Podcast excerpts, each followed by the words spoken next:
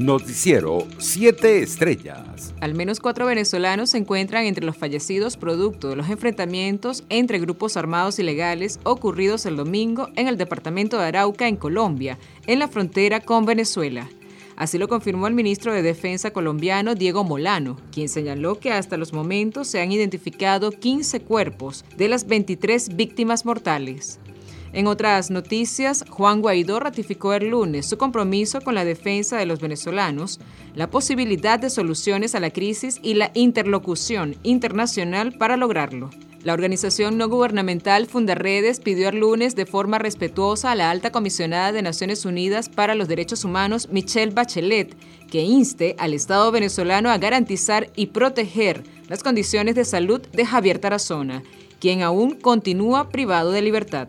En otras informaciones, la ONG Utopics informó que de enero a noviembre de 2021 se registraron 219 femicidios en Venezuela, de acuerdo con los datos recopilados a través del monitor de femicidios. De igual forma, la organización indicó que durante el mes de noviembre ocurrieron 19 casos, siete femicidios en grado de frustración y otros siete femicidios de venezolanas en el exterior, específicamente en Colombia, Chile y Brasil internacionales. Estados Unidos registró el lunes más de un millón de nuevos casos de COVID-19, un récord desde el inicio de la pandemia, según el recuento independiente realizado por la Universidad Johns Hopkins. En concreto, se reportaron 1.082.549 nuevos casos, aunque la cifra puede estar distorsionada al retraso en la entrega de datos debido al fin de semana y con la fiesta de fin de año. Por su parte, las autoridades de Brasil confirmaron el lunes los primeros casos de fluorona, una infección de coronavirus y gripe a la vez, con la que se convierte en el primer país de América en notificar este tipo de doble contagios en el marco de la pandemia. Así, un total de tres casos han sido confirmados en la ciudad de Fortaleza, situada en la región de Ceará, según ha recogido el diario Folha de Sao Paulo. Se trata de dos bebés de un año y un hombre de 52 años. Entre tanto, Australia reportó 47.799 contagios de coronavirus este mes, un nuevo récord impulsado por la variante Omicron, luego de que un día antes registrara también un máximo histórico de casos. Asimismo, 2.362 personas están hospitalizadas con COVID-19, casi el doble de una semana antes. Sin embargo, el número de pacientes en terapia intensiva es mucho menor, 184, con 59 de ellas conectadas a un ventilador, igual que una semana antes.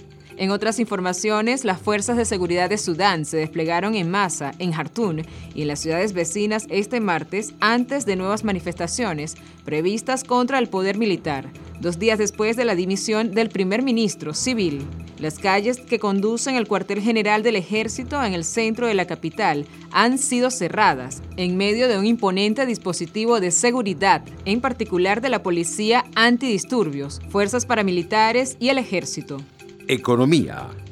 La Superintendencia Nacional Integrado de Administración Aduanera y Tributaria, CENIAT, recaudó en el año 2021 un total de 8 millardos 296 millones 641 mil 41 bolívares. Así lo informó el Superintendente Nacional Aduanero y Tributario José David Cabello a través de su cuenta en Twitter.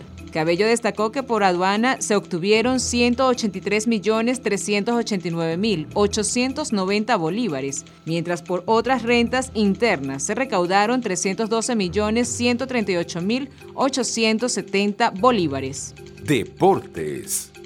El tenista alemán Alexander Severez, número 3 en el ranking mundial, selló la victoria para su equipo 2-0 después de sobreponerse en el segundo individual al estadounidense Taylor Fritz, número 23 del ranking, por un doble 6-4 en la Copa ATP y dejó al combinado germano con opciones de clasificarse a pesar de su tropiezo en la jornada inaugural frente a una Gran Bretaña que se medirá a Canadá en el pase nocturno. El nivel ha sido muy alto, pero lo más importante es que todavía tenemos opciones para clasificarnos para las semifinales, comentó el tenista de Hamburgo que pudo resarcirse en su última derrota ante el californiano en el pasado Indian Wells. En otras noticias deportivas, el Real Madrid ha ofrecido 50 millones de euros al Paris Saint-Germain por el delantero internacional francés Kylian Mbappé en este mes de enero. Noticiero 7 Estrellas.